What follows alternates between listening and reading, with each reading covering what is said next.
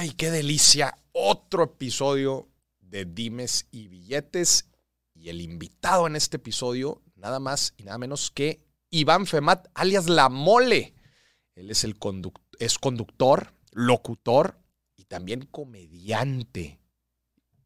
La neta es que en este episodio está increíble. Yo no había escuchado una historia como tal de cómo una persona hizo la transición del mundo pues de los medios tradicionales, radio, televisión, y cómo por años eh, la mole pues estuvo enfocado en estos medios, y después cómo él empieza a hacer la transición hacia redes y obviamente todas las implicaciones financieras que esto conllevó. ¿no? Porque claro que el empezar a amasar audiencias en, en redes sociales, pues va en conflicto con con la paga tradicional de un medio, valga la redundancia, tradicional. Entonces, la forma en que la mole lo va, lo va viviendo, cómo él empieza a cotizar, cómo cotizaba sus shows, cómo fue cobrando, lo que le decían sus compañeros en la televisión. La verdad es que esta es una historia financiera bien, bien particular y bien padre, porque además la Mole es una persona financieramente consciente, cómo él ha tomado decisiones de inversión, de administración. Es algo bien, pero bien padre. Estoy seguro que lo van a disfrutar muchísimo. Eh, y bueno, los que son fans de la Mole y se ríen con cada, con cada, eh, con cada idea y cada chiste que saca, la neta es que yo lo disfruto mucho. Bueno, y que no se les olvide, gente, compartan, compartan el podcast con alguna persona, con algún conocido que crean que le pueda aportar a mejorar su vida financiera. Estaría yo eternamente agradecido. Véanlo en YouTube también, suscríbanse a mi canal. Me pueden encontrar igual Maurice Dieck. Y mis libros, mi agenda, todos mis productos los pueden encontrar también en mi página www.morisdieck.com. Vamos a empezar. Bienvenidos a Dimes y Billetes, un podcast de finanzas para nosotros los otros. Aquí hablamos de dinero, inversiones y economía, todo platicado de manera sencillita, práctica y muy aterrizada, con peras y manzanas. Yo soy Maurice Dieck, un fiel creyente de que necesitamos educación financiera para tomar mejores decisiones en nuestra vida. Y también creo firmemente que juntas la educación e inclusión financiera son pilares fundamentales para que todos tengamos una vida mejor. Así que prepárate.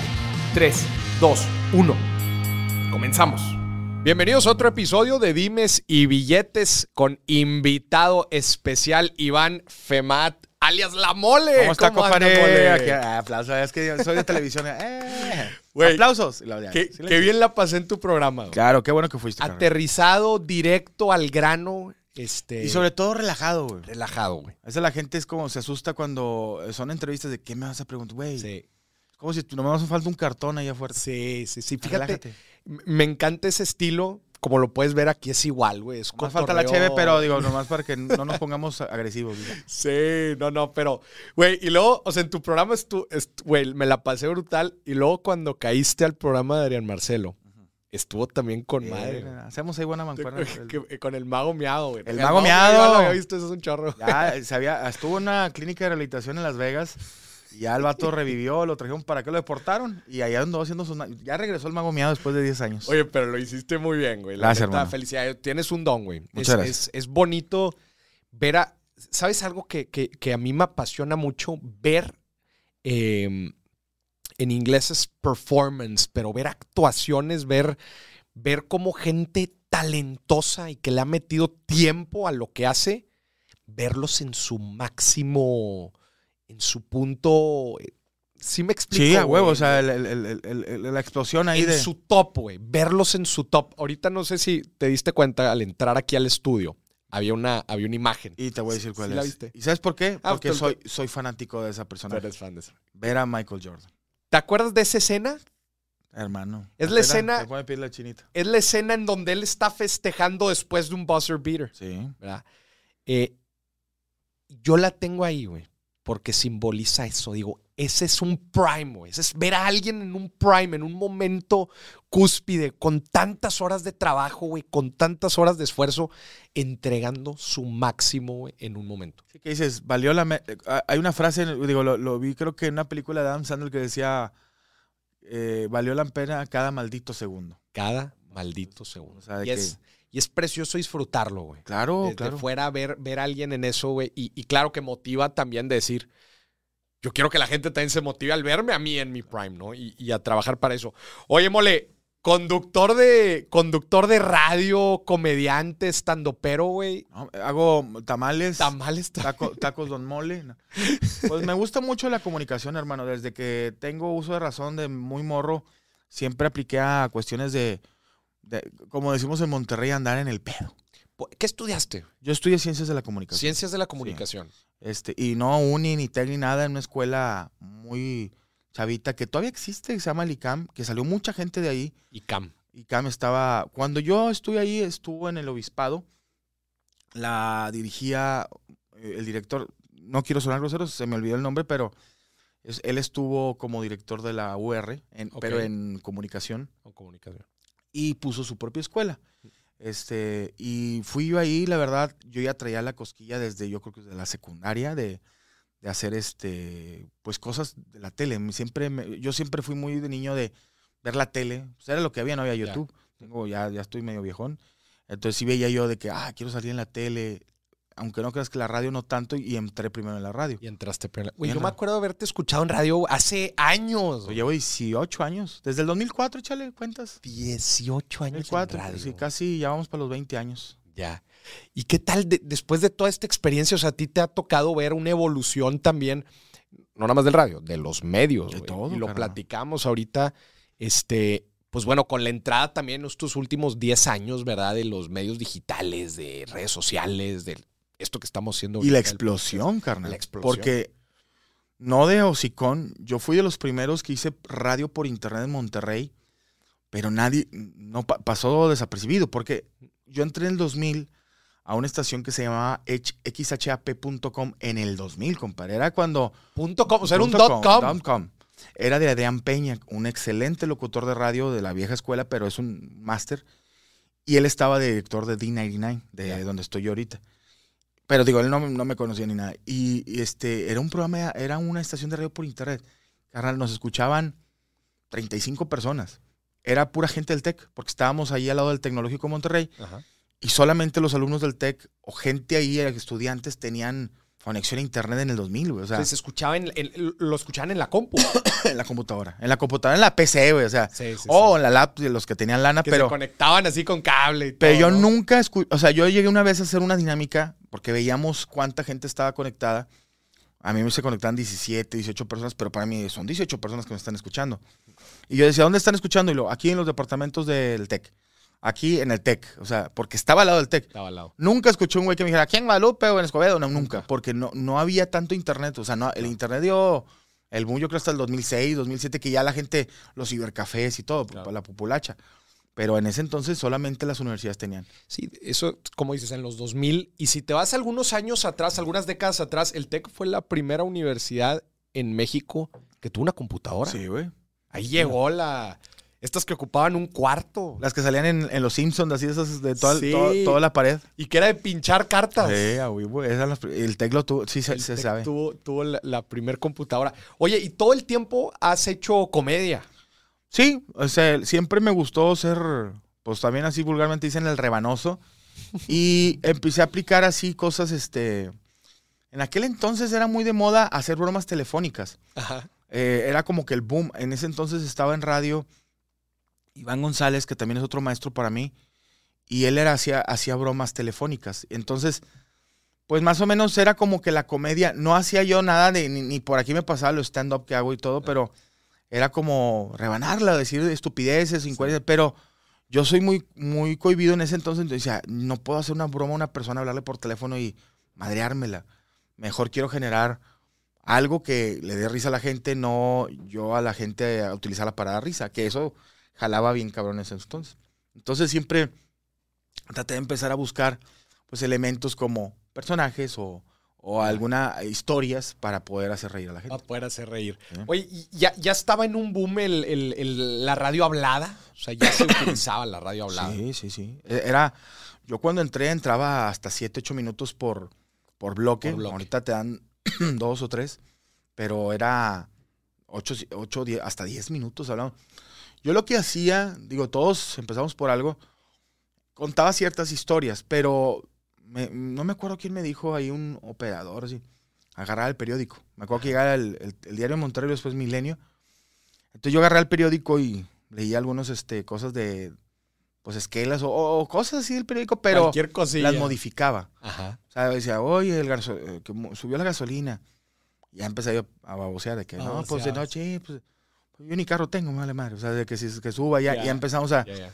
Oye, y- y- imagínate que llegues a la gasolinera y contamos cosas de gasolinera. O sea, de ahí nos, nos agarramos. Oye, y a mí siempre me ha llamado la atención eh, la gente que hace comedia y stand-up, porque pareciera que es muy natural y pareciera también que es muy improvisado, pero yo sé que no. O sea, una parte sí, pero yo sé que otro también hay mucho trabajo y hay este eh, guiones y hay preparación y todo. O sea, ¿cómo le haces tú para prepararte? Digo, ahorita nos diste un ejemplo, pero ¿cómo le haces también para dar risa, verdad? Todo el tiempo es, es complicado. güey. Te voy a decir algo que va a salir bien mamador. A ver. Hasta ahorita, a estos tiempos, me he preparado, y lo he dicho en algunas otras entrevistas, soy un hombre que mi comedia se basa en la improvisación. De hecho, digo, a mí no me gusta jincarme nada ni decir yo esto. Muchos dicen, eres, eres una chingona para improvisar. Pero, hasta para improvisar tienes que ser bueno. Ajá. Yo eso me lo enseñó la radio. Eso es lo que aprendí de la radio. Ya. Durante 10, llevo 18 años en la radio. Imagínate, yo duré con los Manriques en la mañana, de 6 a 10 de la mañana, duramos 10, 11 años. Y era todos los días, de 4 horas, decir pendejadas. O sea, Por cosas. cuatro horas todos los días. Entonces, eso me dio, y tanto con Morocco, que es un, un compañero mi- y mi amigo, de estar sacando burradas diario. Agilidad mental. Pa, pa, cuando yo entro a la comedia, carnal, fue mi primer show fue improvisado de vivencias, de cosas. Ya después lo fui estructurando y viendo qué es lo que daba risa. Ya. Porque cuando ya conozco yo a verdaderos comediantes, yo me conocía, me decían, es que mira, yo apunté esto y empiezo con esto y, y remato con eso. Y le dije, güey, mi comedia la baso en que si yo quiero rematar primero y luego en medio y al final me aviento otra madreada, la aviento. No tengo que esperar a dar un remate o, o a dar la primicia y luego después, es que, y luego, ¡pah! no.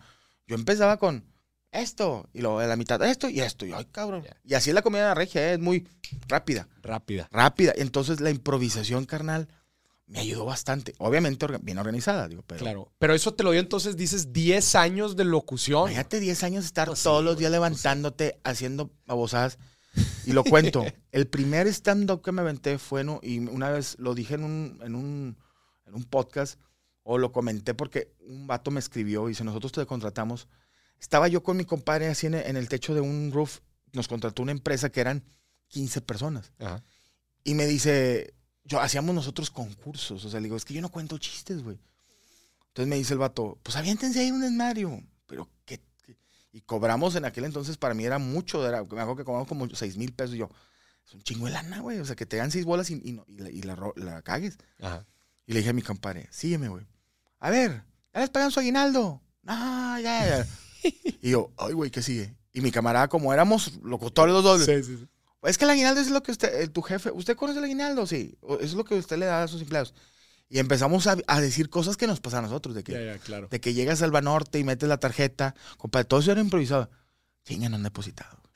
Y luego otro vato, no, pues aquí me De espero. vivencias personales, de experiencias que ustedes tenían. Pero acuérdate que la comedia siempre es exexagerar. Claro, Siempre exageramos. claro. Era la vivencia de nosotros más llevarla a la mierda. O sea, yo decía, había dos, tres- es, es que me acuerdo mucho de eso. Es, íbamos íbamos al, al cajero, es cierto eso, checábamos la- en- lo- menos 13 pesos de Banorte. Y yo decía, chinga, los quiero sacar. Y lo, pues no, no son- o sea, tienes un saldo negativo y dices tú, es que son míos, son míos. Sí, 13". sí, sí. Y luego decíamos que la- eso es eso es exagerar. Decíamos, había raza ahí, y eh, pues ya vete a tu casa, mañana vienes y checa. No tengo lana para regresarme a la casa, güey, estoy esperando. y luego sacamos de que odiábamos al de recursos humanos Sí. porque me imaginábamos que el güey era nomás ponerle enter y se depositaban todo. Y el vato, nah, no lo voy a hacer. Sí, no. Que eso era, lo, lo extendíamos de un cajero. Imagínate un cajero. Pero se les iba ocurriendo todo en el momento. era güey. improvisación. Y yo veía, ja, ja, ja, esto, déjalo, esto, déjalo, esto no. Eso sí, eso. Ya. Y un cajero me dio cinco minutos de stand-up. Pero todavía faltaba hablar de la posada de la empresa. Entonces ahí empezamos a, a- a juntar los cachitos de... Ya, de como situaciones y los iban ahí sacando. Güey, qué, qué fregón. eh, Al final de cuentas, la gente que hace reír tiene un don, güey. Y, y después de tantos años, como dices, pues desde luego que te empieza a generar una agilidad mental. Yo lo veo, digo, desde luego que no tengo los años que tú tienes, pero me acuerdo a mí cuando me invitaron a la tele por primera vez y me ofrecieron, oye, lo puedes hacer grabado o lo puedes hacer en vivo. Claro. Yo les dije, no, no, no, no, no. En vivo, papá, porque quiero en vivo, quiero sentir esa La adrenalina. esa adrenalina que, te- que, que me hace a mí sentir que, que- que estoy subiendo de nivel. O sea, que esa agilidad mental de que después te va a ayudar para conferencias y para lo que tú Para digas, todo. inclusive para esto que estamos cotorreando. Oye, Mole, y a lo largo de todos estos años, hablando de la industria, ¿verdad? De la industria de los medios tradicionales y digitales. Si me, la, si me pudieras describir como tu, tu percepción así de estos últimos 20 años, ¿qué me podrías decir? De, de, bueno, cómo han evolucionado cómo, y cómo te ha tocado vivirlo a ti, porque tú desde luego que has pasado por diferentes etapas a lo largo de este Sí, camino. y me siento ya viejo en eso porque es cierto. O sea, por ejemplo, yo cuando entré a la radio era todavía de, bueno, este, ¿quieres mandar saludos? Sí, ¿para quién? Ok, mucho, ¿de dónde nos marcas? ¿De Santiago? Ah, ok, gracias. Eso es lo que entendí. Luego después me empezaste así, yo, em- yo empecé así, pero ya viene a la colita del internet. Ya. Entra después el mensaje de texto. Ok. Eh, De que mandes un mensaje, Multimedios tenía una plataforma y te cobraban de mensaje. Oye, manda saludos al 1111. Ya. Y te cobraba por ese. Sí, güey, pero la raza, pues, somos mamones los- y sobre todo los regios de, déjame mandar un saludo por mensaje de texto. Luego de repente nos tocó, donde ya no nos marcaban, Ajá. ya no mandaban mensaje de texto, y empiezan a mandar Messenger. Ok. Eh, Teníamos la plataforma del Messenger de MSN, Ajá. De Hotmail, y empezaba la gente Hace a... años. No más que. Y luego metimos la plataforma del Fotolog, pero duró poco.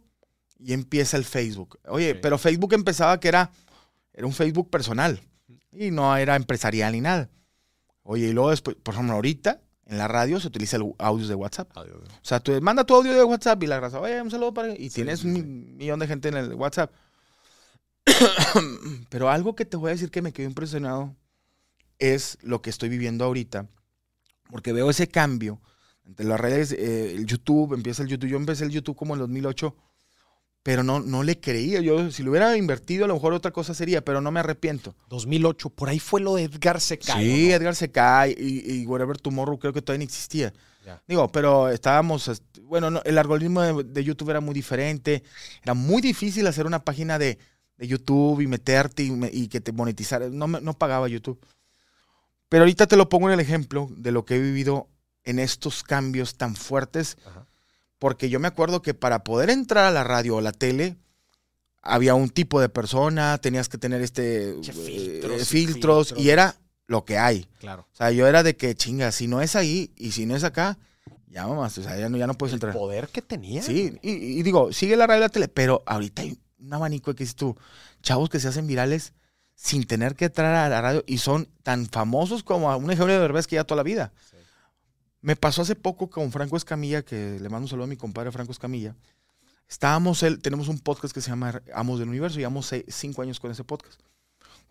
Hace poco Cinco años. Que el podcasting en México también hace cinco años, pues estaba apenas. Hasta allá. empe- empezamos él y yo acá. Y ahorita cambiamos el podcast. Antes era así, a como carne asada. Le Como dije, oye, vamos a una carne asada.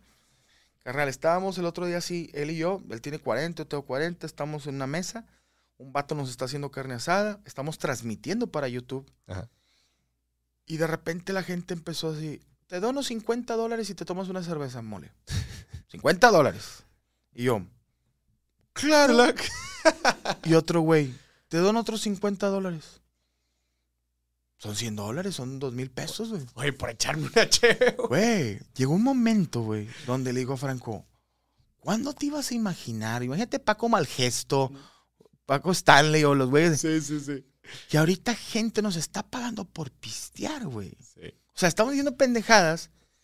Y te lo juro, carnal, una vez junté, o sea, entre Franco y yo, no sé, güey, unos 700 dólares de donaciones de gente de Nada más por pistear, güey. Piste. Y lo, no, sí, y Franco, no voy a pistear. Y un vato, si me dan 100 dólares, me tomo una. Y un vato, te, Tómale, los deposito. Entonces yo decía, ¿a dónde llegó este pedo, güey? Sí, güey.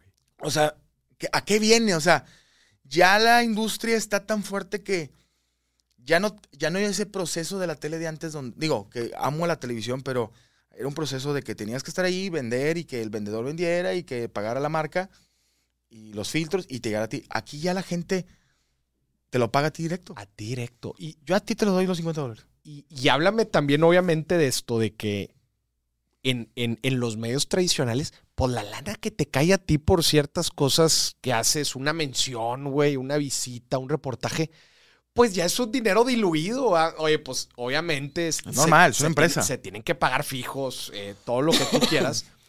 Y a ti lo que te cae, comparado con, oye, pues es que acaso mi celular y las transmisiones, pues me imagino que tampoco han de usar tanto equipo, no se necesita tanto no, para hacer una no. transmisión.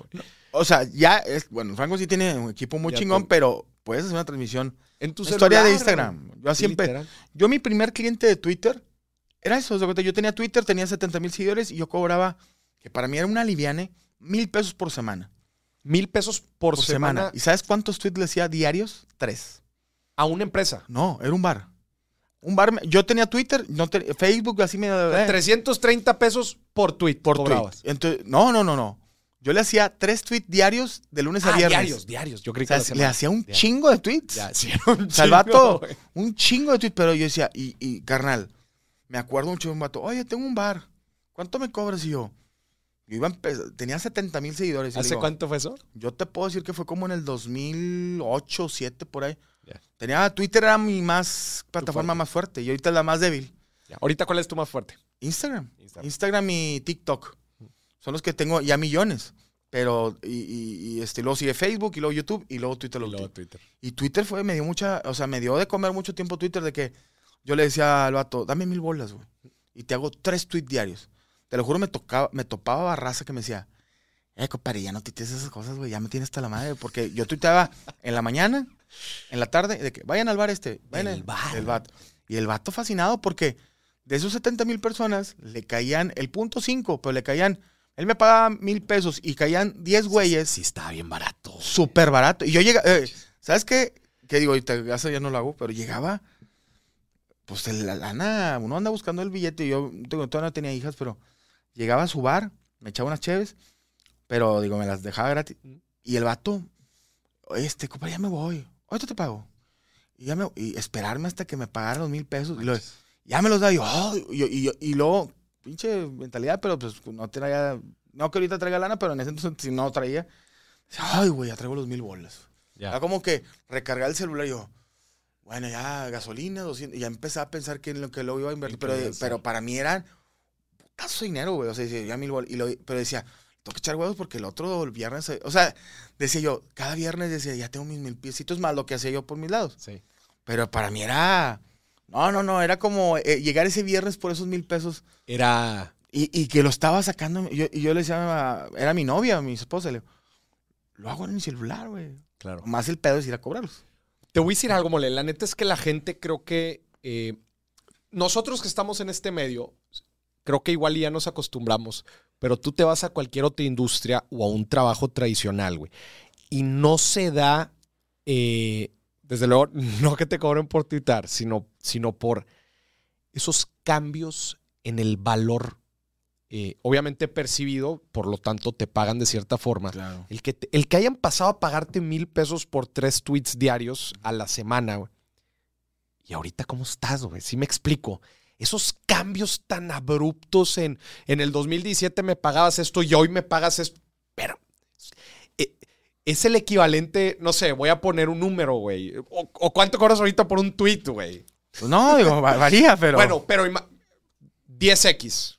De mil, de, de, de, mil, y me imagino que igual y me fui, me, me fui gacho. Estás hablando de 10x en 5 años. Sí. ¿Tú crees que una persona en cualquier empleo allá afuera puede decir, oye, en cinco años mi sueldo va a estar 10x. Pero ni cerca, güey. La industria en la que estamos ha tenido una ev evolución, güey, brutal, brutal, brutal. Y te quería preguntar, o sea, ¿tú, tú cómo has, has ido migrando? Obviamente llevas, llevas, eh, llevas, ya un chorro de tiempo en medios tradicionales, pero ¿cómo has ido migrando tú en, en, en, cuestión de tus finanzas con tu marca personal y todo lo que haces por fuera con pues, lo que percibías y sigues percibiendo en medios tradicionales, en la tele, en el radio, etcétera? No, y, te voy a decir algo. Eh, eh, chida la pregunta porque tienes que ir cambiando y, y vas dejando cosas, o sea, hasta clientes que se ofenden porque ya no, lo dijiste ahorita, ya no cobras lo de hace cinco años. A mí me pasó que yo tenía dos clientes que me, me podría decir, sí, me mantenían y yo, y me pagaban eh, hace de 10 años bien. Hubo un problema para ellos que yo subo de, de- de- de seguidores y lo voy a poner así. El del Val primero, llega un momento en que subo a 150 mil seguidores En Twitter. en Twitter le digo, carnal, ahora te voy a cobrar 3 mil. ¿Cómo? De mil a tres Y mil. me decía, me- yo decía, te la estoy cagando. Y me dice un amigo que le agradezco mucho, me dice, cabrón, deja los güeyes de mil. Y empieza a buscar los güeyes de 10 mil, me decía. Le dije, güey, es que no hay güeyes de 10 mil. Sí hay. Con uno que tengas, te quitas a 3, 4 güeyes de mil. Pregunta, mole, paréntesis. ¿Cuál era tu benchmark ahí, güey? O sea, ¿por qué fueron mil o por qué propusiste tres mil? ¿Alguien te estaba diciendo que no, pues más o menos eso es lo que? ¿O eso es lo que llegaron a ofrecerte? güey? No, yo eh, empecé a escautear así. Iba, "Eh, ¿cuánto cobra Chavana? Ah. Y luego, ¿cuánto cobra este güey? Y luego, ¿este vato cuánto? Y yo veía mis Ya, números. Que si hacías Y yo decía, ah, chinga, yo tengo 150 mil y este vato trae 100 mil y cobra 2 mil. Pues yo cobro Eh, pues, tres. Sí, sí, sí, claro. Pero sí me daba cuco, güey. O sea, yo sí, decía, sí, claro. no puedo dejar la chiche, tengo cuatro bolas aquí ya seguros, güey. Y, un- y no, una camarada me dijo, cabrón, si tú sueltas, a, si buscas un güey de 10 bolas, no me los van a dar, sí te los van a Y luego también, ¿cómo me los van a dar? Pues crea contenido chido. Si de tres tweets que avientas en, una, en un día, metes siete tweets graciosos, yo hacía esto, carnal. Metía el tweet del cliente y luego, luego metí una madreada Ya. una pendejada, un una foto o algo. Para que la raza no, no, no, no, no lo vea. No Ah, este güey nomás estaba diciendo pura pu- Porque de repente me valía y no tuiteaba nada. Yo programaba los tweets y nomás salían en el día tres tweets de publicidad. Tres públicos. Y, y perdía seguidores. Ya. Entonces empecé a, a meterme al business, güey. De que, eh, güey, la gente te sigue por tu desmadre, no porque anuncies un bar. Y yo, ay, sí, sí, y estupideces, y tú, pum, pum, pum, y lo, pum, les aventaba un tweet. Y pa, pa, pa, era, y, y bajaba aplicaciones de que, a ver, este tweet lo voy a poner a las 12, este a las 3. Ay, güey, ya va a entrar este tweet, pa, pa, pa, y empezaba a pendejear, y empezaba los algoritmos a que, ah, a retuitear y todo. Ah, la mole está haciendo pendejada, y está haciendo esto, esto, y yo, pum, les aventaba la publicidad. Y entonces ahí era donde ya no perdía seguidores, empezaba a agarrar más gente. Le decía, compadre, hace tú, no sé, dos años me agarraste con 70 mil, ahorita yo ya traigo 140 mil. Y perdí muchos clientes, ¿El bar lo perdiste? el bar lo perdí, y luego había uno que también lo quiero mucho, un camarada que regalaba celulares, y el vato me pagaba bien, lo perdí, y empecé a agarrar clientes más fuertes, o sea, ya marcas más fuertes que les aventa, y decías tú, ay, este, le cobro 8, ay, me pasé de lanza. Y, sí. Y dices tú, ay, güey.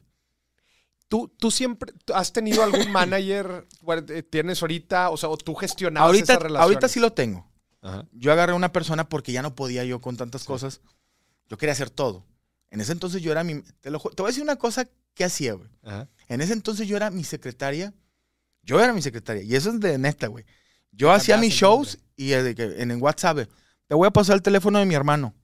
Y lo, oiga, es que me supo hermano. Y era mi teléfono. Y te lo juro que yo hablaba, ¿qué onda? Lo? Eh, ¿te pareces a la mole? Y lo, no, soy carnal de él, tenemos la misma voz. ¿Cómo te llamas? Lo, Phil. y yo hacía todo. Ya, ya. Oye, el contrato y eso, sí, está bueno. La mole eh, le depositas a su cuenta y le das el resto ahí llegando. Ok. Bueno, gracias, Phil. Era yo. Pero podías, te da la libertad de poder tirar más mamoneo. Güey, yo hacía exactamente lo mismo, pero por correo, güey. Correo, tú dices que eres. Yo era una- mi manager ficticio, Adrián, que es mi segundo nombre. Ah. Decía, no, pues soy Adrián. Y obviamente me dejaba caer, pues porque era el manager, pero como que hacerlo tú y luego cobrar y todo ese rollo, pues es más delicado. Llega un momento en que ya tienes que. Eh, eh, a ver, está cayendo algo de lana. A ver, va- vamos a. Te voy a pagar esto o porcentajes y tú. Pero quítame, quítame. Cuestión, ya nada más yo tengo que hacer reír, güey. Sí, sí, No, sí. Quítame todas esas ondas de estar rebuscando y, yendo, y- porque yo, los primeros shows, compadre, yo llegué a ir a casas por los anticipos, güey. O de que, pues, la- sí, güey, o sea, de que, oye, son cinco bolas, son unos 500 de anticipo, y este, ¿dónde lo veo? ¿Lo puedes depositar? Y había gente, no, yo no deposito. A mí me da miedo, no vaya a hacer que me robe, te tengo que ver. Oh, Y pues uno, güey, sí, güey, ¿dónde? En unos Oxxo, y ahí me da la nariz. Una foto, y- pero tenía que hacerlo, o sea, te, pues, estábamos buscando la, la pinche papa. La ¿cómo se- papa. Oye, ahorita, ahorita ganas más de, de por fuera o, o en, o en tus eh, roles recurrentes en, en radio y en tele? Te soy sincero, siempre respeté, y digo, porque yo sé que lo va a ver mucha gente. eh, siempre he respetado la, la radio y la tele y, y me han dado de comer muchos años. Pero siempre eh, la radio y la tele te dan una proyección. Claro. Y esto me lo dijo María Julia La Fuente. Me dijo, no te vas a hacer rico aquí, ¿eh? Dijo, los medios te hacen que te conozcan. El dinero está afuera. Y te puedo decir que el 80% de mis ingresos son por fuera. Vender mi marca como la mole, hacer comedia como la mole, carnal, animaciones, este, todo. O sea, ¿Cuál, es, ¿Cuál es la principal, o sea, cuál es el fuerte de un comediante dentro de todo lo que pueda hacer, güey? Yo creo, ahorita mi, mi fuerza es, no estoy haciendo tantos shows, pero es este, la comedia, digamos, perdón, la, la publicidad. O sea, la publicidad. Cuando dices comedia, ¿te refieres a eventos físicos? Eventos, Eventos, eventos. físicos. Y eventos físicos, a mí mucho tiempo, un comediante aquí en Monterrey gana bien. O sea, puede vivir una dignamente. O sea, Dices en Monterrey, en otro lado, ¿no? yo creo que no, güey. Porque, por ejemplo, yo me acuerdo que llegué a estar en, en bares y era de los mejores pagados en ese entonces porque estaba en la tele. Y me pagaban. Sí te da, claro Sí, que claro, güey. Este güey es el de la tele. pues, Claro, güey. Por eso ah, siempre respeto a la tele y a, y a la radio. A mí, me, te soy sincero, me pagaban 3 mil pesos y era de los fuertes. Una hora. ese- ¿Eso fue lo primero que te pagaron en un evento? No, no, no, no. Eso fue lo primero que me pagaron en, en- en bares. En bares. En bares. ¿Fue, ¿Fue en los primeros lugares donde saliste? ¿Eh? ¿Fue los primeros lugares en donde saliste en bares? Sí, fui primero en, en bares así que no eran de comedia. O sea, no, marisquerías. Ya. Llegué a jalar hasta en table dance, güey. Hasta en Teo dabas tus presentaciones. Con Morocco hacíamos, digo, esa la conté de que un día me iba, iba a renunciar a esto porque estaba haciendo comedia en un table, en un lugar donde la gente va a ver viejas. Sí. Y te lo juro que no, o sea, sí la estábamos rebanando, pero había un público que sí nos quería escuchar y había otro que quería ver viejas. su... Y el hijo de su chingada madre, así le digo el del, del gerente, subió a dos morras y a un vato a hacer sexo en vivo al lado de nosotros. No. Imagínate, yo le decía a Morocco así de que, y empezamos a escribir el pedo y luego le digo, ya tocamos piso, compadre. Y y esa vez Está nos pagaron 3.500 dividido entre dos. 3,000 Entre dos. Entre dos, güey. O sea, eran como 1.700 cada quien, 1,700, 150 cada quien. Y le digo yo, en verdad, o sea, le dije, sí ocupo los 1.750, carnal. Pero en ver- yo le dije al güey, pero en verdad, este, Esto creo que merecemos esto, güey. O sea, le dije, Sí. estar viendo dos güeyes teniendo sexo y, y- y nuestra, ya, güey, o sea, si no tuviera yo algo de honor y de, de pinche Dignidad, güey, pues me vale madre. Pero la tengo, güey. Le dije, no creo que estudié para esto. Mi cámara, no, pues tú sabes, güey. Le dije a la chava, ya no me voy a venir a los tables. Te pagamos cuatro. No. Te damos cinco por los dos. No. Y el vato, mi cámara me decía, güey, son cinco bolas. Le dije, A la a chingada. la chinga, sé que podemos hacer lana sin tener que estar viendo este pedo. O sea, le dije, ya, Claro. ya, güey. Y íbamos a eventos privados por tres bolas, dos quinientos, entre los dos más el- le pagamos al DJ y la gasolina. Pero gracias a Dios salían de repente dos o tres eventos en una semana y decía, me decía mi camarada, oye, güey, si estamos sacando 4.500 extras de nuestro sueldo de la radio a la semana, imagínate que tengamos otros dos. Y luego íbamos a los barecitos. Y yo producía los eventos, íbamos a los barecitos así de comedia, no de comedia, de había este mariscos, que no había comedia ahí. Había micrófono, los Dad Beer House, ¿te acuerdas de esos Sí, sí, desaparecidos? Los subíamos. que los iban los sábados ustedes. Íbamos los jueves. Jueves. Los jueves de comedia en Dad Beer House. Compadre, cobrábamos 20 pesos. güey. O sea, cobramos 20 pesos, se iban 15 personas. O sea, que échale, o sea, de que nos ganábamos mil pesos o menos y luego llegaba al municipio de Guadalupe y te quitaba un impuesto de 160 pesos y el DJ se llevaba 300. Yo llegué, te lo juro, una vez, fuimos a un Beer House, nos fue bien en- en una- alguna vez y nos fue mal también. Me dan la lana y me dice el vato, de los boletos de la impresión son 70. De los de... Sacar los costos. güey. De la- de la- del municipio de Guadalupe son 160. Yo nomás de. Para mí eso era un chingo de lana. O sea, decía yo, güey, me estás. Y yo le daba 300 pesos al DJ. Yo era de los que mejor le pagaba al DJ en ese entonces porque todos le dan 100 pesos, 50, 300. Quedaron 600 pesos, compadre. De todo lo que nos quitaron. 300 al DJ, 150 a mi compadre y 150 yo. No manches. Y le digo al DJ, invítanos a cenar, culero. y, y el vato dice, "Pues, güey", o sea, que le decía yo, son cosas que llegué a decir, no es por aquí, güey. es por No está jalando, no está jalando. Y luego, Diosito, ¿Qué gracias. años, ¿Qué años? Échanos los años. Yo creo que 2008, 2009, por ahí. 2008, 9. 2010, por ahí. Y luego Estaba la inseguridad. Y, y luego subí el costo a 50 pesos. Y ahí más o menos, pero me daba miedo. O sea, yo decía, no, me, no valoraba mi jale. Yo decía, es que no valemos 50, güey. Y lo decía, 50 pesos el ticket. el ticket, güey. Ahorita cobro 600, 700 pesos el ticket. Y digo, no de mamón, pero digo, yo hace poco quise foro y lo cobré en 500 con mi representante y fue la gente y casi me sale la lágrima y dije, si va, o sea, si va un vato con su vida son mil bolas.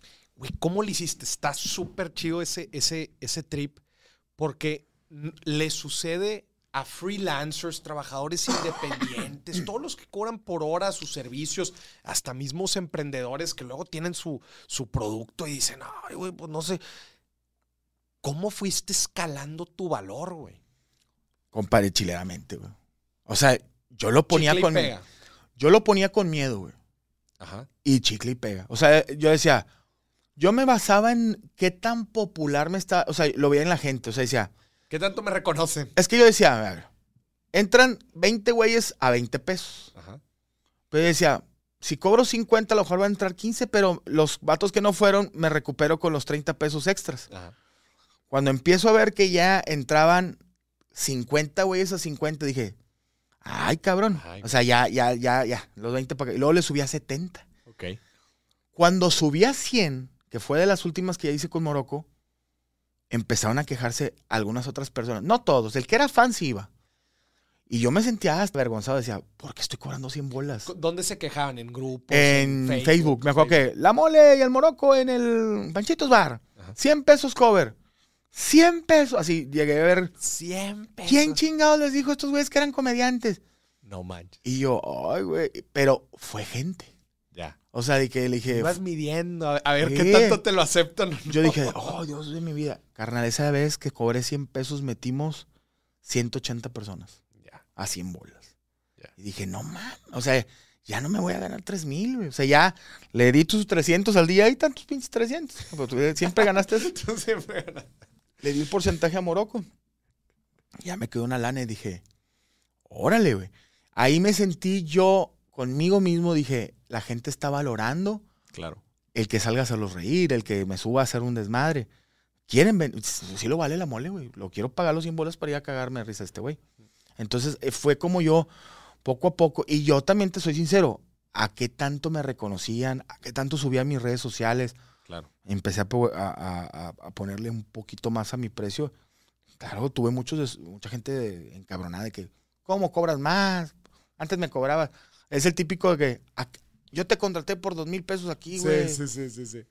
¿Alguna, también en, en eso de los tickets, comparabas también con cuánto estaba cobrando Terraza? o no? Claro, claro, yo siempre pregunté, yo siempre, una vez me, me- y, y- y la, la industria de la comedia es culera, como toda industria, porque me, me tocó una vez, no voy a decir nombres, y es un buen amigo, pero también me hizo abrir los ojos. ¿Conoces a Conan Big? Sí. Bueno, él está en, en- en- y siempre ha sido muy famoso en la tele. Yo todavía no salía con Poncho, no estaba en Tele Nacional o no salía en, en el prime de, de multimedia. Entonces yo fui a un evento, yo era pura radio, y este güey cobra 9 mil pesos, me acuerdo. ¿Qué, qué cobraba 9 mil? Eh, show de, de comedia. Hizo, eh, era un eh, Conan con su hijo, cuentaban ahí como chistecillos y se, se pegaban putazos, nueve bolas. El vato que nos consiguió el jale, yo de baboso no le dije un precio. Cuando vamos, se llenó el lugar. Yo le dije al vato, oye, güey. Me dice, ¿cuánto va a ser? Y le dije, seis. Pero ya después. Sí, ahí la, digo, fui apretiendo. Ya, ya. Me dice, ¿tú no eres de seis? Y yo, ¿cómo, güey? Es que ustedes no valen seis mil pesos. Sí, seis mil pesos, me dijo, Juanito y Perenganito, Sí, sí. seis mil, ocho mil pesos, este güey me empezó a decir comediante. Le dije, le acabas de dar a, a Big nueve, güey. Sí, güey, pues sale en la tele, güey. Él está en, esta, en Conchavana, en horario prime. Tú eres de cuatro. Le dije, ¿quién dice que yo soy de cuatro? No, no, no que lo diga yo. Te lo digo yo por, me dice el vato, por lo que veo en los comediantes. La, la referencia. Pero le dije, pero si yo digo que valgo do- dos bolas más, creo yo que la gente se cagó de risa y gente vino a vernos a nosotros. No te lo tomes mal, dice, pero tú eres de seis. Me, se me quedó mucho ese, Güey, qué tú eres de seis. Y se lo agradezco. O sea, no, no me, no- ahí me enojé, pero dije, por ese, ese, esa frase que me dijo, tú eres de seis, dije, chinga su madre, güey. Yo soy de lo que yo creo ser, güey. O sea, yo le voy a poner precio a mi trabajo y el que lo quiera, también digo, entrar en, tampoco dice, oye, yo cuesta un millón de pesos, Sí, sí, claro, pero claro. a lo que yo creo que valgo, oye, carnal, el show que te voy a dar, el espectáculo, yo cuesto tanto, güey. Este, Digo, sí, ahí te- sí la cajeteaste, pues porque era desde antes, ¿verdad? Pero, pero en fin, Son cosas eso se que- te quedó bien grabado. Tú eres de seis, me dijo. Tú, dije, no, no, tú no eres de cuatro. Me dijo, tú no eres de seis. Así se me quedó. Tú no eres de Tú no seis. eres de seis mil. Dijo, ¿Y, y, y cuánto te pagó? No, me dio los cuatro, Te dio los cuatro. pero ya en ese entonces yo creo que estábamos algo fuertecillos muy aquí en Monterrey, porque yo ya en los privados cobraba cinco. Ya. Entonces le decía, eh, mil pesos más, dijo el vato, no, te bajé mil pesos. Entonces aprendí ese tipo de cosas, muchas cosas, carnal. Yo creo que igual que tú o cualquier persona que trabaja en, en algún oficio, el tiempo te va dando el colmillo, el tiempo Claro. te va diciendo cuánto vales, el tiempo te, te dice si vas bien o la estás zurrando. Y yo creo que eh, eh, he, he pagado, se escucha medio feo, pero he pagado piso. Y, y no, me, no me considero ahorita, carnal, ni el grande ni nada. O sea, yo los pies sobre la tierra, me ha ido bien. Creo que yo no he llegado, creo y yo no he llegado a mi tope, quiero hacer más cosas. Mm. Pero este, pero creo que si me ha llegado bien es porque la gente cree, no, es que este güey porque entró con Franco. O este vato porque, le digo, carnal, vengo haciendo cosas desde que tengo 18 años, güey. O sea, Y tu métrica, no, como lo dices, pues tu métrica también de cómo ir subiendo los precios, pues era, tú lo dijiste, oye, eh, pues el llenado del lugar, güey, los followers, este, sí. toda la, la- la interacción en redes sociales, pues decía, y, y obviamente también la referencia con otros, pues te iba, te iba Tienes que preguntar y ver qué hacen, Claro. Oye, me me llamó la atención lo que dijiste de, de Monterrey. O sea, dijiste, aquí en Monterrey sí se puede vivir de esto y en otros lados no. ¿Por qué? ¿Hay más eventos? ¿Pagan mejor? ¿Hay menos comediantes? ¿Por qué?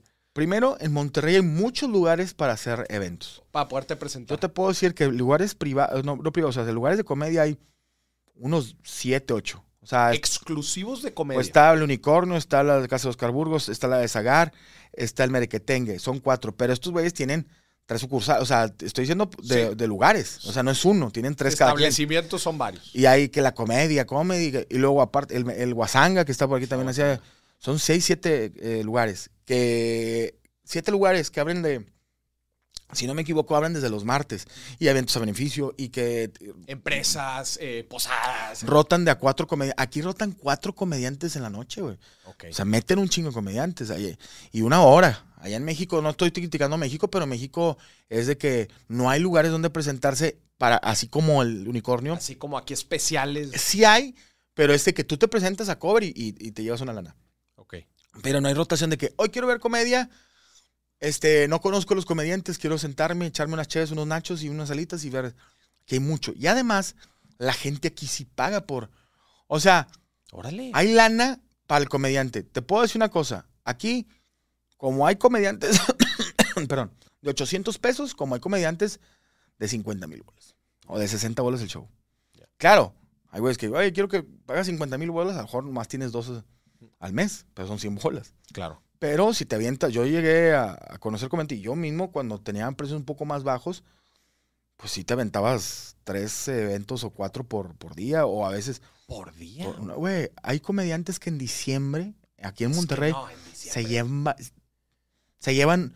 Yo una vez no voy a decir De- nombres. De posada en posada, güey. mi Franco me dijo, digo, ahorita ya no le va mejor, pero llegó a sacar hasta 200 mil pesos en diciembre. Ojo, diciembre es de finales de noviembre las posadas y antes del 24, güey. Sí, ya, ya la, la- la última semana Son de dos diciembre semanas. ya no baila. Son, Son dos dos de diciembre y, Y, y un cachito de noviembre. y- y la mitad de noviembre. por. Pero que en dos semanas y media saque 200 mil pesos es un chingo de lana. Sí, claro. Pero yo llegué a conocer comediantes, todavía siguen haciendo comedia, que ga- ganaban un millón de pesos. Ya. Por el precio y por la cantidad de, de, de- de show de que tú lo y ya me decían mucho de que no, güey, pinche comediante, este güey se mamó un millón en, en tres semanas. Sí, sí, sí. Ponle que no lo hizo en todo el año, pero un millón de pesos, el vato, no sé, clavó y, le ech- y se fue en enero a Las Vegas y así se gastó 200 mil pesos. Pero, o sea, un millón de pesos en dos semanas. Y, pa, claro, terminas hecho mierda, pero era la, la- eh, aquí en Monterrey No, el que lana. Tienes, tienes razón, güey. O sea, eh, esas cuatro semanas, güey, 2 de noviembre y 2 de diciembre, la cantidad de empresas, para empezar, la, que aquí, pues obviamente Y- hay un chingo, y un chin- y que sí le meten lana, claro. güey, que le meten lana. Ah, y luego súmale las posadas tradicionales de la gente. Chiquita y... Le meten lana, güey. Aquí en lana, compadre. Allí Sí. yo conozco cab- cabrones que... con- bueno, yo soy uno de ellos que contrata grupos norteños. Que el farafara y grupos. Yo contrato grupos norteños. o sea, a mí me quedé impresionado con los grupos. ¿Qué onda, güey? Este, sí, un martes. Martes. Martes. Puedes echarte una vuelta para que me eche unas chéves aquí. Hay 15 mil cabrones peor que yo. Ajá. Y me dice el del grupo, déjame ver la, la agenda. Eh, güey, es martes. Sí, pero sí tengo chamba. Un martes casual. Sí, yo, ¿cómo? Sí, güey. No sigue el fin. O sea, no sigue. Tú ves Sí, a los sí, morros sí, y mendigos huercos se cobran seis, eh, a cuatro bolas la hora. Oye, tienen cinco eventos el sábado. Están generando 25 mil. Dale, que quitas gasolito, pero Sí. dices, tú son 25 bolas, güey, que se venta el vato. Y luego el domingo se ven y se ven otros do- dos, tres ranchitos, otros cinco bolas. Sí, sí, sí. Dije, ¿cuánto se tarda tu papá en hacer 50 mil pesos y estos morros en dos horas? Y, y la gente aquí en Monterrey es eh, también de que yo quiero traer este güey. A mí me tocaba que estaba en la tele y salía con un personaje y me contrataban porque querían presumirle a la vecina que traías el personaje el chingón. No, Tú di que eres el de la tele, güey. Diles, pinches jodidos todos. Y era, el, el, eh, aunque, y era una colonia popular, compadre. a, mí me Claro, tocó- a mí lo más chistoso que me tocó una vez, compadre, A un ver. cumpleaños de un niño, una niña de un año. Un año. Sea, la morra ni Ah, se, estaba el cuello así, ni se podía sí. parar. Que era, pero, pero hizo un pedota, me imagino. Güey, ¿cómo, cómo la digo? Hay todo tipo de mentalidades. Llegó una colonia popular, carnal.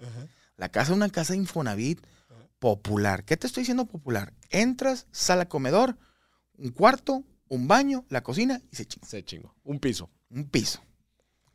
Yo me cambio en el cuarto de los. De la- era un chavo y una chava. Ajá. El vato no sé qué hacía, pero le veía muy bien. Digo, yo no sé por qué compró una casa así. El cuarto entradas y clima, tele. La, la tele a- a- a- a- eh, Más grande que la pared. que la cama, güey.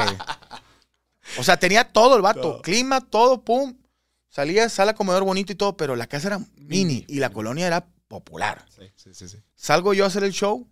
Era una niña de un año. El vato un troconón. Y afuera, tacos de trompo, cerveza, pozole. Espléndido el compadre. Oh, la gente ahí. Y algo iba a hacer el show.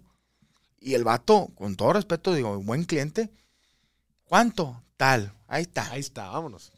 Y era de que, como que el respetado de ahí, digo, ya no quiero saber porque después dicen que son este malandros. y les- Sí. pero, pero- pero lo que te digo, y me tocaba ir a otras colonias, la gente que, po- que menos tiene, más gasta, güey. Más gasta. Y, y- y es muy cabrón en, en aparentar. A mí me tocaba, señoras, de que te traje a ti porque tú eres el de la tele. Y la semana pasada esta hija la chingada trajo al, al imitador. Y diles en el micrófono que tú. Y me lo quitó. A ver, culera. Yo sí traigo, yo sí tengo lana para el de la tele.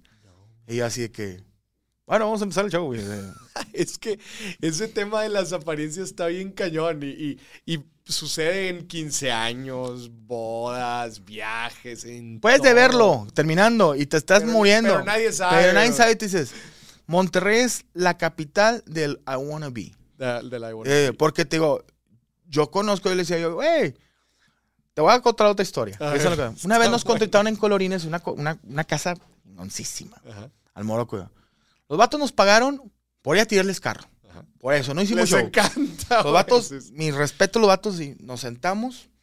Yo estaba pisteando, güey, con el micrófono. y luego, Tú no eres madre, tú esto, el otro, y así. No me acuerdo qué le estabas diciendo. Vatos fascinados. Vatos fresas porque aba- abajo, abajo había escoltas. la estaban curando. Tiro rollo. Y ahí, ahí es donde dije, las apariencias engañan. A ver. Había un vato, todos bien, bien, bien, se veían bien, o sea, no se veían así mal ni nada. Había un chavo así como que lo traían bulleando. Ok. Y yo dije, tírenlo a la alberca. Y lo aventaban a la alberca y el vato.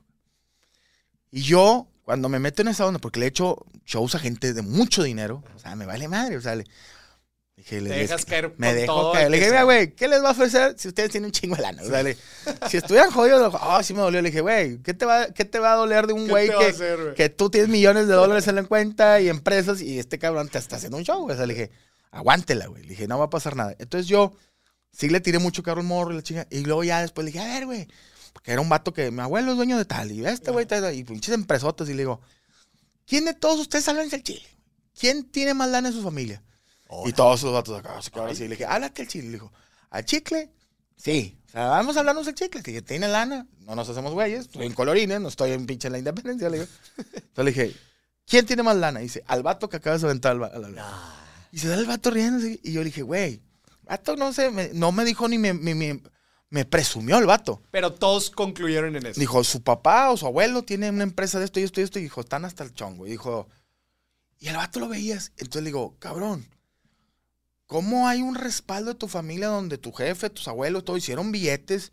Y eres un güey que traes con queso, güey. Claro. Dije, y no lo aparentas. Dijo, en tu imagen te ves una, una persona bien, pero no eres mamón ni nada. Le Show off. Y, eh, show off.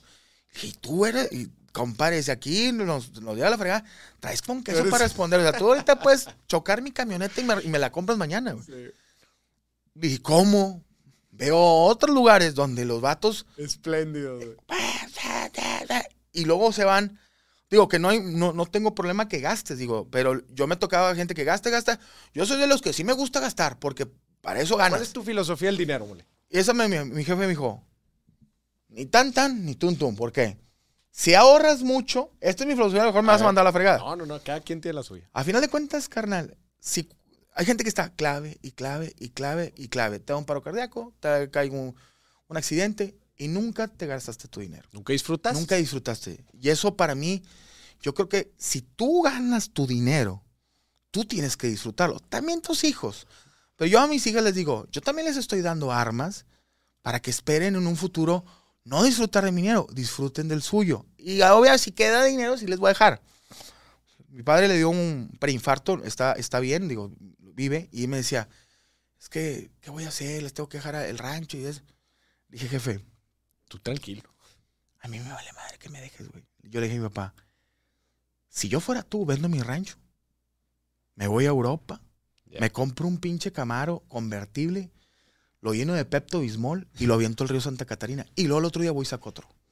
Dije, no, estés, es- no te estés preocupando por qué me vas a dejar. Me vale madre. Si me, si me dejas, qué chido y sabrás se sabrá administrar. Si no me dejas, a mí me dejaste educación y me dejaste valores, dije. Y, de, y, y el valor de hacer de mi propio dinero.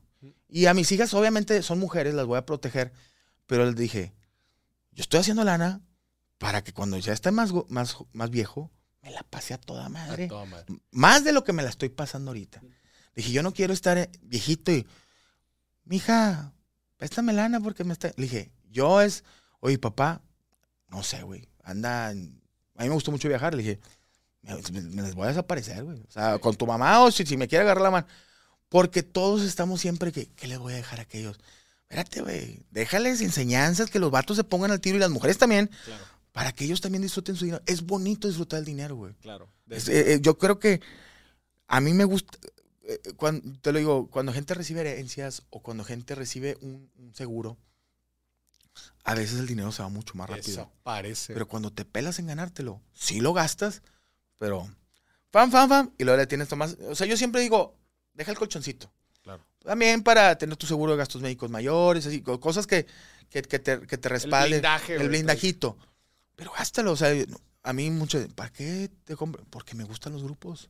¿Por qué te compraste esos tenis? Porque me gustaron. ¿Por qué te fuiste de viaje? Porque quiero irme de viaje. Va a haber un día que no me voy a ir de viaje. Pero conocí gente que ahorró toda su vida y nunca lo disfrutó y se murió. Lo disfrutó. ¿Y qué, qué ojete? Dices tú, bueno, le dejé dos millones a, a mi, a mi sobrino, güey.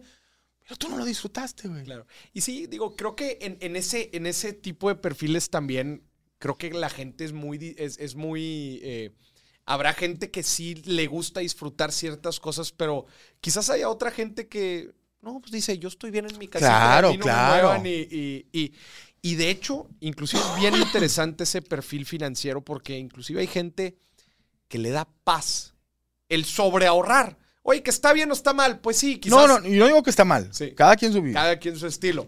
Pero sí, justo hay gente que le da. pa- y si no, se estresa, güey. Y está así. Digo, no estoy diciendo que sea el caso de tu papá, pero sé que, sé que hay gente así. Me encanta tu filosofía de que, oye, pues tiene que ser un balance. güey. Sí, Y ni ahorita tan, que- tan, ni muy, muy. Y ahorita que decías lo de tus hijas, se me hace bien interesante eso. O sea, ¿cuál es la plataforma que tú piensas dejarle? Y por plataforma me refiero a, pues, lo, o sea, tu rol como padre, ¿qué es lo que les quieres dar? Ahorita mencionaste educación, valores, este, sí, un empujoncito financiero. ¿o qué- Claro. ¿qué, es lo que esperas dar? Yo siempre les he dicho a ellas, están muy chiquitas, tengo una de 6, una de 12 y una de 11. Es mi filosofía, a lo mejor estoy mal. Yo siempre Ya digo, no "Usted- están tan chiquitos. No, no, ya estar entrando a la adolescencia. Sí, sí. Le digo, ustedes son chingones. Dije, y mientras tengan a su papá vivo, va a haber respaldo. Pero sí quiero enseñarles que el día que me vaya, o aunque esté aquí todavía, no es hacerlas como feministas y decirles, no, no ocupan ningún hombre. Sí ocupan de un hombre.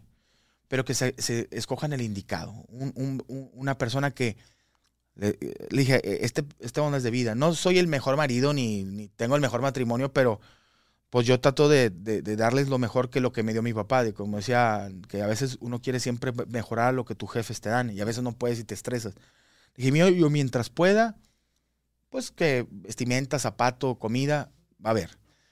Mientras pueda, el lujo, ¿qué es? Que un viaje, que conozcan. Pero sí quiero que, les digo, sí quiero que se, se metan en una mentalidad eh, donde no, no se hagan, este, no se repriman a que tengo que esperar, no un hombre, cualquiera, alguien me tenga que ayudar para poder salir adelante. Le dije que ustedes formen sus propias cosas. Yo siempre les digo, ahorita tienen su jefe. ¿Qué quieres hacer? ¿Te gusta la guitarra? Yo te compro la guitarra y, te- y que te ponga. Le dije, quiero, yo siempre les digo a mis hijas, diviértanse, güey. Diviértanse. La, la, la época del adolescente pasa así. De volada. Y le dije, ahorita tu única preocupación es estudiar y, que, y pasar. Y le dije, no te estoy diciendo que seas la número uno en tu salón. Pásame las materias. Sé una niña.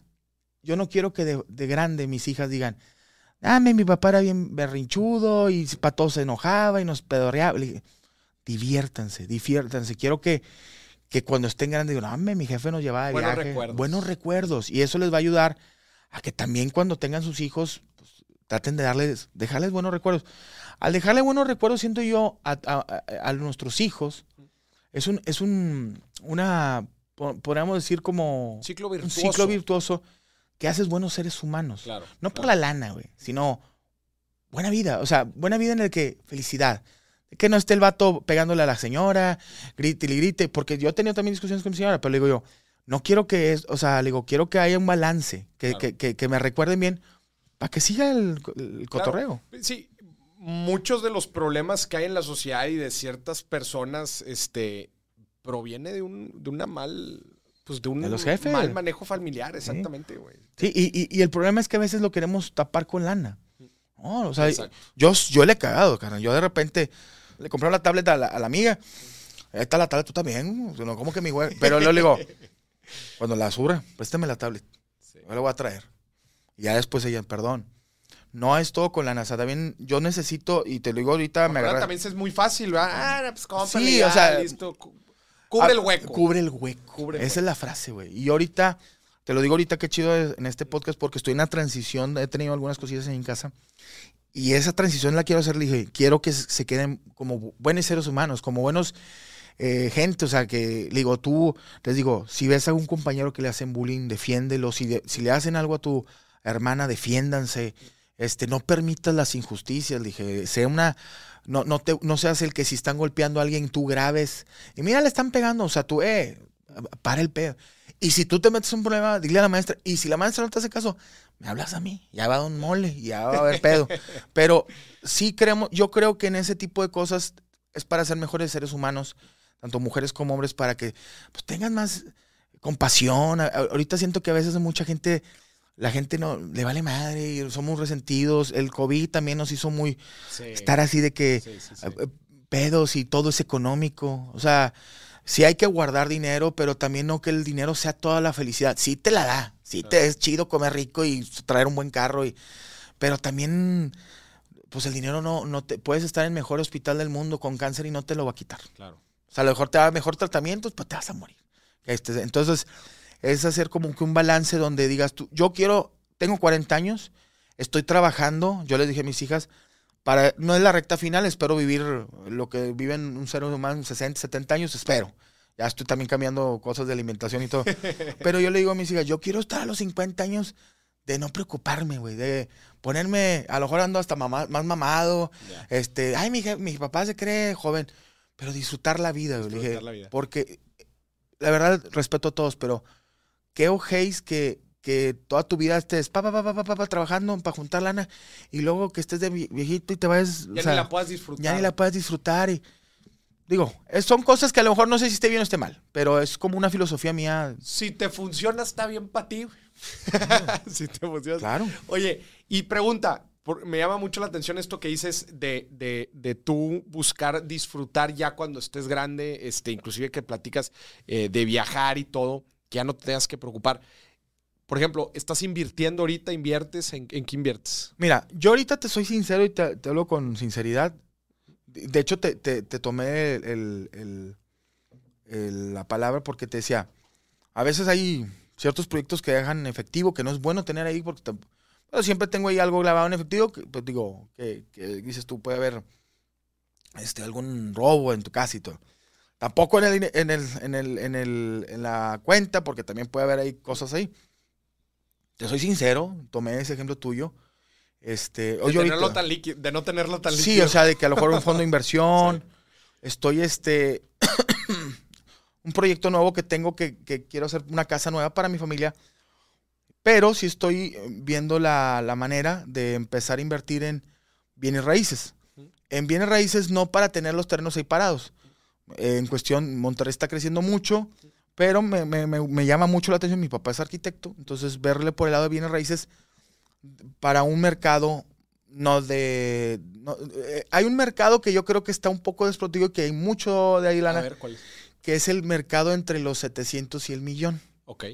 que no es el mercado de los 3 millones, de los 5 millones, o sea, el departamento de 5 millones que hay un...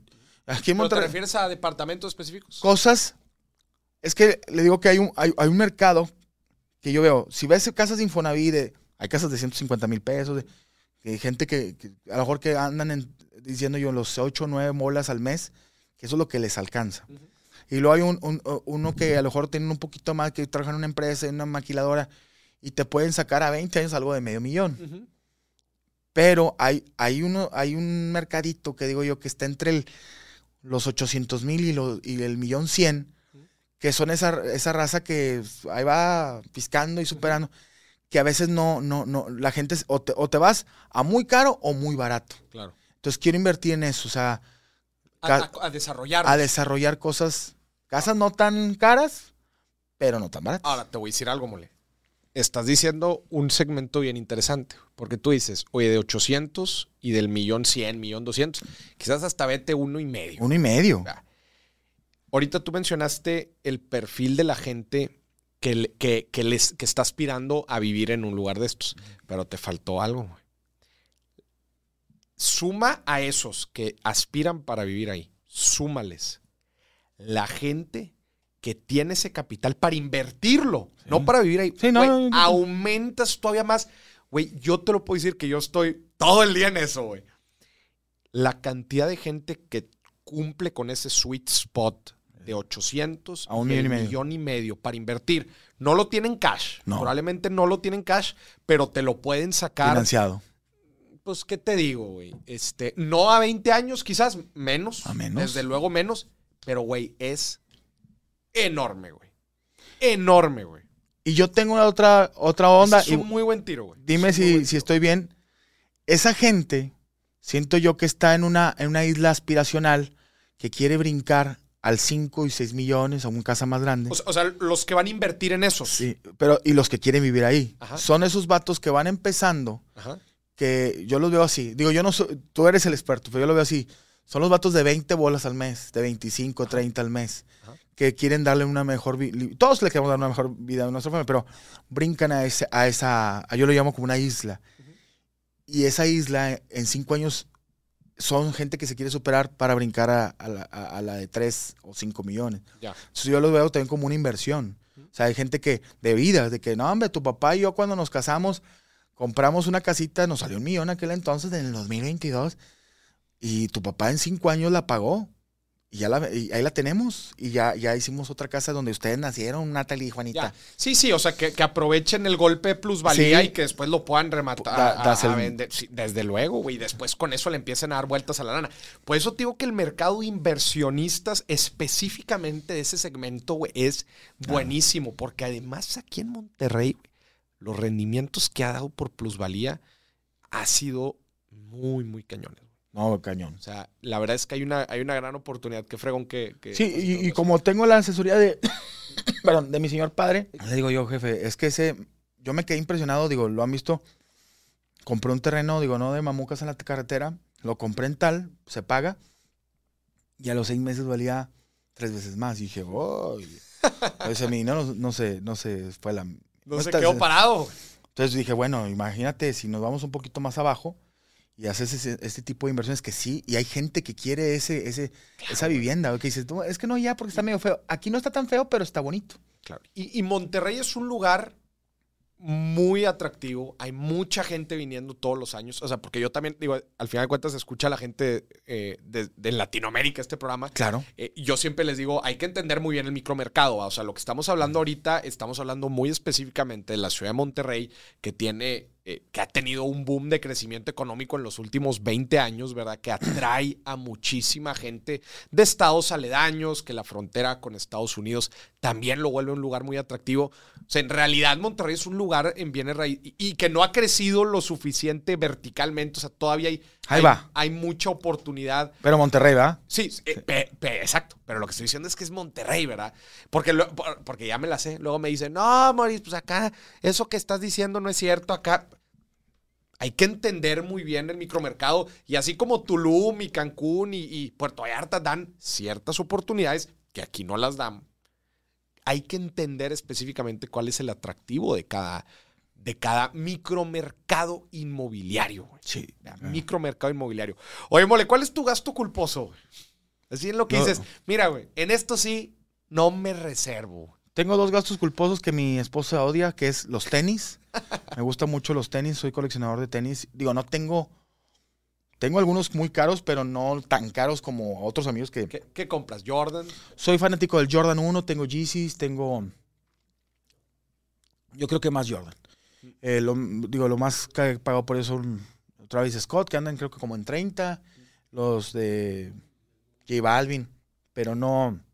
He querido invertirle ahí. Es que también esa onda de, de los tenis, eh, sí es inversión. O sea, Está porque, sí, está o sea, tú puedes comprarte unos tenis, por ejemplo, yo compré los J Balvin en 4.500 y me han querido ofrecer hasta 20. Ya. Dije, oye, güey, pues está con madre". eh, ¿Conocidos? ¿O Sí, utilizas, conocido. utilizas plataformas? No, no, no, yo lo ciertos patrocinios y sobre todo este aquí en Monterrey y ciertos conocidos. Ah, conocidos. Porque ahorita también el fake está muy cabrón, o sea, es, es- es- Sí, está fuerte. la piratería está bien cañón porque hay mucho mercado y gente que lo compra. O sea, yo voy con amigos míos que de a, a cosas de los tenis y hay tenis de, compadre, de, de 150 mil pesos, de 60 mil pesos, los Dior que están en 300 mil pesos. Pero, si tú te mueves y agarras uno de 250 y lo vendes en 300, te ganas 100 bolas. O sea, sí es un mercado bien cañón ahorita la onda de los tenis donde puedes ganar como si fuera una, una bolsa de valores. Y la, la música norteña, me, me- me fascina contratar grupos norteños porque a mí me gusta la música en vivo. Ya. Digo, mis, mis vecinos me tienen, ya me- los tengo hasta la madre, pero no sé, a mí la verdad te soy sincero, soy una persona muy, muy de sentir y a mí la música en vivo, digo, obviamente no siempre se puede, me, me- me fascina y me gusta mucho el regional mexicano. Entonces siempre soy como que un buen vinito, un whisky, escuchando un grupo norteño y una buena carne asada, a mí me carga las pilas, o sea, se me, se me llena el alma. Digo, y mientras no moleste a nadie, trato de no siempre, porque tengo vecinos y todo, pero cuando puedo, una guitarrita, un bajo sexto y un acordeón. Ya nomás escucha el acordeón y a ver que se empieza la sangre por todo. y sí, sí, mi señora, ya no, no, no gastes en eso, le dije.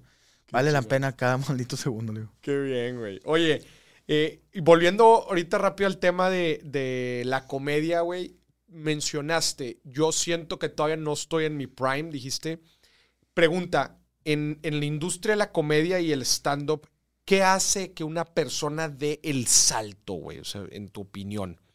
Yo lo he visto, es que está bien cabrón esa, es, el, el decirte eso del salto, porque bueno, yo lo veo por el lado de, de, de, de Franco Escamilla, un ejemplo. Que lo, que Franco es el más, es el comediante más grande de México. yo, no porque trabaje con él y me van a estar chingando de que pinche lu- lubra- Sí. ¿Por qué? Te digo por qué. Y ahí contesto la pregunta que me haces. Porque es un vato que hace seis años trabajaba eh, en el unicornio, que es muy bien, o, o en una, una fiesta. Y, y para mí, comediante solo, stand-up, es el único güey que ya llenó el Auditorio Nacional más de cuatro veces, él solo, sold out, hasta una, una vez una fe- doble fecha. Es un güey que ha estado en el Microsoft Theater o en el Hulux, allá en eh, Madison Square Garden, va a estar de hecho el- finales de, de mes. Entonces, ha hecho Los cosas. números lo respaldan. O sea, tú puedes decir, oye, es que yo soy bien conocido, es que la rebano un chingo. ¿Cuánta gente metes?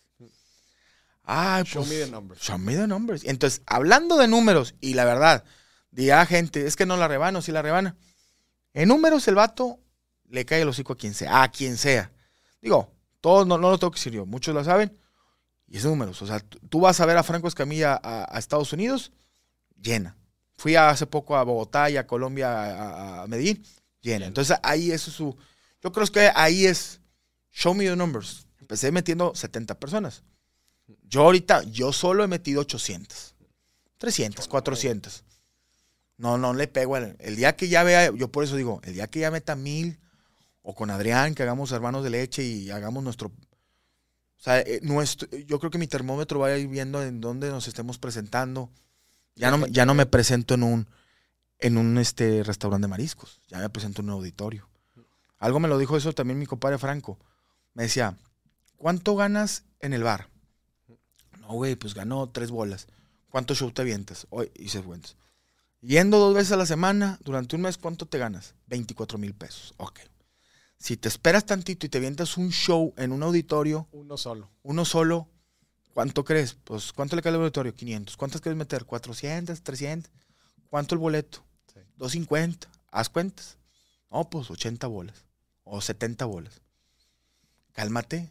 Es que no, va- acá recibo la lana. Sí, pero vas a, eh, eh, dejas a, la, estrate- eh, es es jugar la la estrategia, güey. Le dice, Dejas a la gente que, que quiera de ti. Deseando. Deseando. Y cuando vaya, ¡pum! Ahí es donde recuperas esa lana que no te ganaste. Ya. Digo, si no, vas a estar en todos lados y que está, está Claro. muy bien. ¿Qué, ¿Qué hacen? No cómo darse cuenta. Ajá. Creo que nos damos cuenta cuando llenas cosas, cuando la gente te busca, obviamente cuando tus precios van para arriba. Pero, what's the secret sauce? En los negocios se habla como de the secret sauce, esa receta secreta que, que hacen que alguien haya pasado de punto A, güey, a punto B. ¿Qué crees que es? Hay veces es difícil describirlo, güey, pero... Está difícil, pero yo lo puedo ver por varios la- lados. Uno es eh, los proyectos eh, que empiezas a agarrar son más fuertes, son ma- mejor pagados. Otra es el reconocimiento de tu mismo gremio. Ok. Eso está bien cabrón, porque yo lo Pero ahí hay tal cosa como un gremio de comediantes. Sí, güey. O sea, yo en una etapa llegué a ir a México y sí viví el paneíto. De, ¿Tú qué onda? No hay pedo. De hecho, el comediante que lo hizo, no lo voy a decir. O sea, una reunión, hizo una reunión. No, no, no. En, en- en un bar donde hay comediantes, sí, como que me, me hicieron así como, échame tantito, compadre. Es este whisky, tequila, eh, eh, agua mineral. Oye, O sea, ahí hizo un evento. Sí, había muchos comediantes. Ya, ya. Y si tú qué, X, pues yo qué. Yo también no lo tomo personal. Yo digo, sí, bueno, me tienen que conocer a huevo. No, tienes que tener una piel, güey, de... Sí, yo de que pasó un año, salgo con Eugenio Derbez, con LOL, empiezo a hacer cosas con Franco, empiezan a subir mis números, yo empiezo a generar. Eso también es contenido, no creen que porque Franco salgo con Franco voy a ser famoso o que salgo con Eugenio Derbez, sino el contenido ruido también. activo. Ruido, ruido. Y regresé y la cosa fue diferente. Sí, Ya era de que, ya te respetaban. Pues digo, una- e- eso me- a mí me cambió. Me bajo con otro comediante del taxi y llegué al mismo lugar de hace dos años y me acuerdo que dijeron, A ver, ahora se... ábranse porque en la mole y el otro comediante. Y un vato, ahí dije, ay cabrón, un vato me dice, soy de Querétaro, llevo tres horas esperando a ver si me dan chance de subirme al escenario. Y yo, compadre, pues ahorita vemos, porque, porque había un open mic desde que te Ah, ok, subes. ya, ya.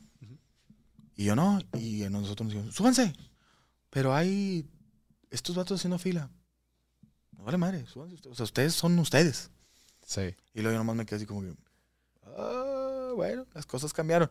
Pero no me creo que ya top. La verdad, tengo muchas cosas. Ahorita voy a empezar mi gira por Estados Unidos, en Qué Texas. chingón, felicidades. Entonces quiero ver cómo me va en Texas. Y si es un referente que me vaya bien, después brincar a California. Y allá, Es un público bien bonito. Es un el público el chingón. El de Estados Unidos. Sí. Pues es gente que trabajador. Y ya he ido a Estados Unidos con Franco abriendo show, pero ya es la responsabilidad de hacer un show de una hora, una hora diez, veinte, yo. claro. Pero este. Yo creo que cuando, cuando dices, ya llegué, soy la mera. Ahí es cuando empiezas a. Ya, yo, yo creo que ya te pones pues es el que te acomodas. Sí. Te acomodas. Ese es, ese es un punto bien importante.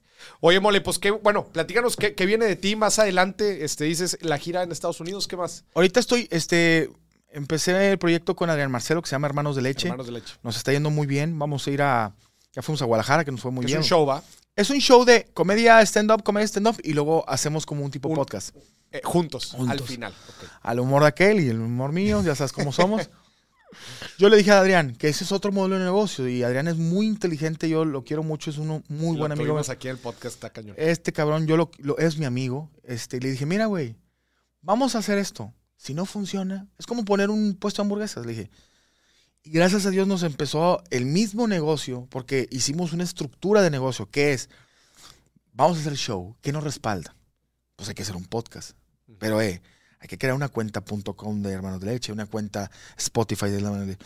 Agarramos un equipo. O sea, toda la, toda la empresa Hermanos de Leche. Y ahí es una empresa. Y vienen, no, no quiero quemar muchas cosas, pero vienen cosas de Hermanos de Leche Toda esa línea. De una línea de todo. O sea, le dije, vamos a darle. Es una empresa, tuya y mía. Y obviamente hay gente que está atrás y todos van a alcanzar un, un chorrito de leche. Entonces le digo, si funciona, con ganas. Si no, es como cierras el puesto de hot dogs y se Se chingó. y a lo que sigue. Pero gracias a Dios nos dimos cuenta que funcionó. Yo y Adrián y, Adrián y yo hace, yo antes de que saliera con Franco ya habíamos hecho comedia. Yo y Adrián lo había subido a stand-up conmigo, con Morocco y otro compañero. Ok. Y Adrián se, en un show que no le gustó, se malfriqueó y ya no, la, ya no la quiso hacer. Después la retomó. Y entonces yo le dije, carnal, si estás fuerte ahorita, yo estoy fuerte, yo no, yo no me voy a poner el ego de que yo soy la mole y llevo más tiempo que tú. Vámonos. Business is business. Le dije, yo estoy en estos tiempos donde ya no puedo perder el tiempo. No a experimentar. Si esto va a funcionar. Con Franco Escamilla, también tengo un podcast. Con Franco he estado abriendo shows en Estados Unidos.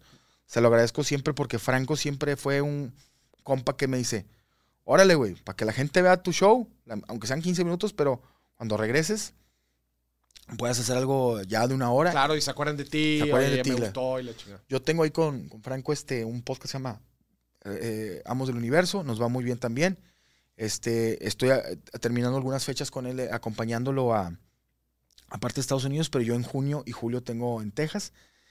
Eh, viene la gira de Hermanos de Leche, vamos a ir a Juárez, a, vamos a Tampico, hay este, ya las que Puebla, eh, sa- Ciudad Satélite, y estamos ¿Aquí en checando. Monterrey? Todavía no está dicho Ok. pero viene algo fuerte para Monterrey. Y algo chido, o sea, un buen espectáculo que, que te puede...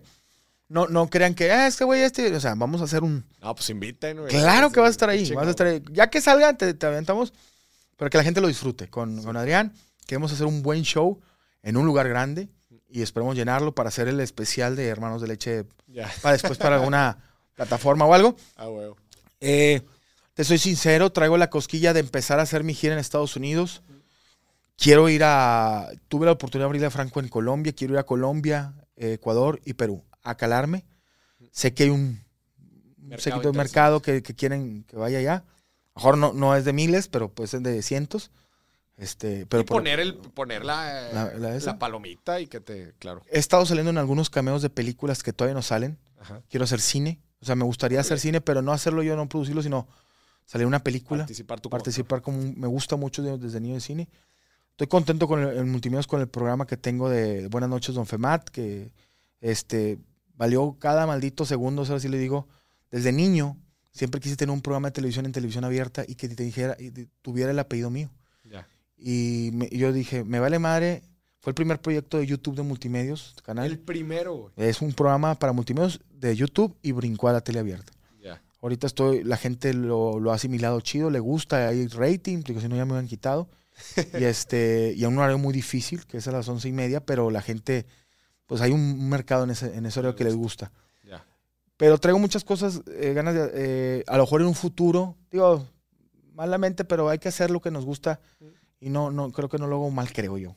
Hacer música, eh, me gusta la regional mexicano, entonces hacer algo de música, seguiremos haciendo comedia y sobre todo, carnal, divertirnos. Eso es lo que yo quiero hacer. Activos haciendo cosas que nos gustan, que disfrutamos, güey. Yo creo, yo creo que, que la vida, eh, cuando te levantas y haces lo que te gusta, digo, no todos podemos hacerlo y alguna vez Es una lo, hice, no lo hice y, y lo- lo- no lo disfruté, pero creo que estoy en un momento donde me dis- disfruto lo que hago. O sea, trabajo, lo decía Snoop Dogg, cuando vas a trabajar pensando en dinero y se estás de la fregada, dice, pero Claro. cuando vas a trabajar sin pensar el dinero y lo disfrutas y luego cae la lana y dices, ah, Qué estoy bueno. haciendo bien las cosas. Entonces yo creo que esa es como que mi mentalidad de vida. Oye, Mole, por- para cerrar el episodio, güey, me gustaría que recordaras otra vez ese momento en, do- en donde tú dijiste, oye, creo que aquí es donde tocamos fondo, güey, creo que esto es, creo que no lo merecemos.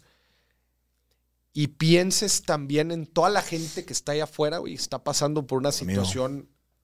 Así, en su negocio, en su empleo, en su profesión, cualquier cosa que esté haciendo que igual ya ha pensado eso que tú pensaste en aquella vez, ¿qué mensaje le darías? Solamente decirles que eh, es una frase que también se me quedó que fracasas el día que lo dejas de intentar. Sé que a veces dices tú, "Güey, no es por aquí, eh, las cosas no se están dando. Pero si tú sientes que eso es lo que, o sea, que hay, hay como ese tipo, yo siempre le digo el Ivancito que te dice, no se raje, cabrón, dele. Échele. Échele. Yo sé que ahorita está muy cabrón, se lo soy, se soy sincero, de que la gente que perdió a algún familiar en el COVID, el mundo está, digo, ha estado loco siempre, pero ahorita, ¿cuándo íbamos a imaginar una pandemia y luego una, una guerra? Empiezas a, la informa, eh, desgraciadamente tenemos demasiada información, a lo mejor antes la gente vivía más pacífica porque No se enteraba. no se enteraba, oye, que se- y ahorita todo. desgraciadamente y afortunadamente tenemos todo al alcance. Y no sabemos si todo lo que tenemos aquí es verdad. güey. Claro, claro. Te levantas y secuestraron a... oh, o sea, ya es una información negativa, güey. Sí. Entonces, tenemos, el ser humano ya lidia con eso todos los días de recibir mucha información y saber qué es lo que va a asimilar y lo que, pues eso no, no me tiene que importar porque es como las mamis ahorita que, chéquense, y es que dijeron que a Doña Ortiz le robaron el triciclo y están, y ahí se, se te conta, es una contaminación, pero también hay cosas buenas porque ves cosas que puedes hacer para mejorar tu vida. Claro. El consejo es ese, simplemente decirles que se- se- va, a sonar, va a sonar muy cliché, no se rindan y todos tenemos un, un Ivancito, no, no Ivancito, un Oscarito, un Juanito ahí que te dice Dentro de nosotros. dentro de nosotros, digo, hay que tocar piso y yo creo que, ay cabrón, no, eh, valoro yo mucho el, el- el- estar en lugares, eh, disculpe la palabra, tocar mierda. Lo valoro bastante porque eso te hace que después digas, ay, güey, cuando, cuando, cuando, cuando pruebas la miel dices, ay, güey, se siente bien chido, güey. O sea, o sea, la verdad, ahora... Hace valorar, güey. Sí, o sea, ahora veo y yo digo, me acuerdo cuando estaba yo así en un lugar y olía bien un gente y yo estuve escogiendo y yo de que... y ahorita digo yo, ay, güey, acabo de estar en el Microsoft Theater en Los Ángeles con Franco, este, cinco mil personas y me aplaudieron, dije, valió la pena, güey. Y todavía digo, espero estar en el pabellón M solo, con, con Adriano, con Franco y la gente te aplaude y dice, valió la pena estar en ese, cuchitri- en ese cuchitril. Cuchitril. Señoras y señores, Iván Femat con nosotros, güey. Muchísimas gracias. Ah, a ti por invitarme. Qué chingón experiencia, todo lo que platicaste, tu filosofía, güey, del dinero, toda tu trayectoria, todo lo que estás haciendo. Te felicito, güey, y hermano. te deseo mucho éxito. No lo necesitas, pero estoy seguro que, No, no, no, que, échale. que lo, lo vas a hacer muy bien y, y te felicito por todo lo que has hecho por todos estos años, güey. Porque no te has rendido, güey, porque es- has trabajado duro y, y te, has, te has sabido adaptar. Este, y obviamente crecer, crecer tu marca y estado en los lugares, pues, que tú lo dices, tocado fondo, pero has crecido, güey, y has aprendido de ello. Y último consejo, que creo que a mis 40 años les puedo decir que me ha servido. El éxito no va, o sea, raza. Si tú ves que a tu, a tu vecino le va mejor que a ti, utiliza, utilízalo como motivación.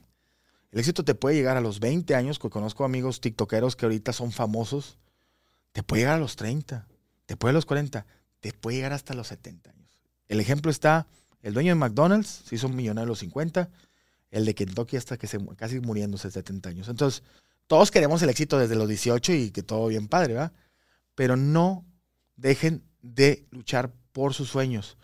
No sabes cuándo viene el madrazo. Entonces, sí se los dejo porque siempre es que no me va bien, car- carnal. Y luego te- y les digo, Y peleo no te va a ir bien, güey. Sí. Pero Sí. ten esa cosquillita que chinga, ya tengo 39, chingue. Claro. Y a lo mejor a los 50 cae. Y si no, pues ya dijiste, ya no, ya, ya, ya a los 60, creo que nunca me fue bien. Sí, claro. El éxito puede caer, no sabemos cuándo. No sabemos cuándo, y, y- y- pero vale la pena trabajarlo. güey. pena, Vale la pena trabajarlo. Y yo también a mí me gusta mucho retar. ¿Qué significa el éxito, güey? ¿Sacas? O sea, eh, el éxito es eso que siempre te imaginaste que algún día llegarías a ser y por qué en algún momento lo deseas. Y, y, y seamos sinceros, lo que nos vende también mucho la, la televisión o lo- los medios de estas grandes celebridades y grandes personas, eh, pues muy poca gente en realidad va a poder llegar a, a hacer algo así. Entonces, tus metas, tus objetivos son tuyos, son de Que sean reales. Y también ser realistas. Sí, ¿verdad? también, no, no. Este, porque luego el problema es que arriesgamos demasiado en nuestra vida por, por quizás eh, sueños guajiros o expectativas que podríamos tener y cuando en realidad vemos que lo que tenemos es más tenemos. que suficiente y por eso mismo nos deberíamos de sentir orgullosos cuando hay veces creemos que las cosas allá afuera siempre son mejores y no necesariamente. Señoras y señores, Iván Femat con nosotros. Mole, qué gusto tenerte aquí. Gracias por todo este cotorreo y a ti que nos estuviste escuchando. Esto fue otro episodio de Dimes y Billetes. Hasta la próxima. Bye bye.